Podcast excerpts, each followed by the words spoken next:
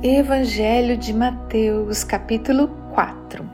Então, Jesus foi levado pelo Espírito ao deserto para ser tentado pelo diabo. Depois de jejuar 40 dias e 40 noites, teve fome.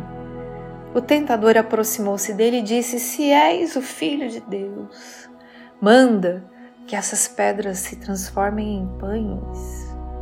Jesus respondeu: Está escrito: Nem só de pão viverá o homem, mas de toda palavra que procede da boca de Deus.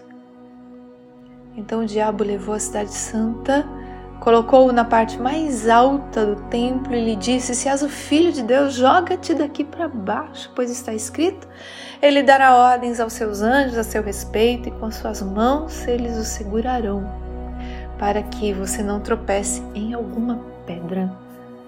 Jesus lhe respondeu: Também está escrito: Não ponha à prova o Senhor, o seu Deus.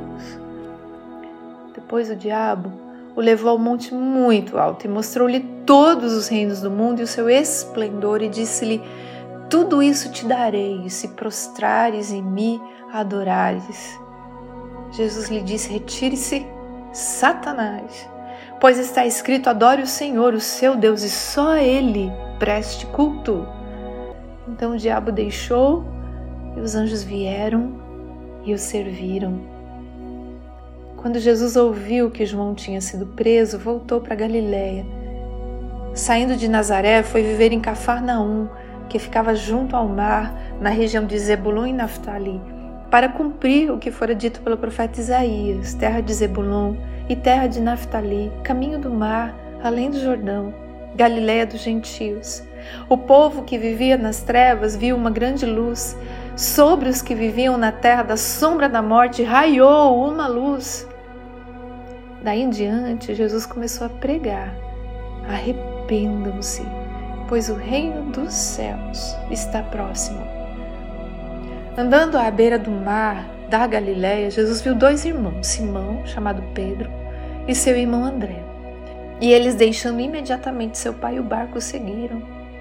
Jesus foi por toda a Galiléia, ensinando nas sinagogas deles, pregando as boas novas do reino e curando todas as enfermidades e doenças entre o povo. Notícias sobre ele se espalharam por toda a Síria, e o povo lhe trouxe todos os que sofriam de vários males e tormentos, endemoniados, loucos, paralíticos, e ele os curou. Grandes multidões o seguiam vindas da Galiléia, Decápolis, Jerusalém, Judéia e da região do outro lado do Jordão.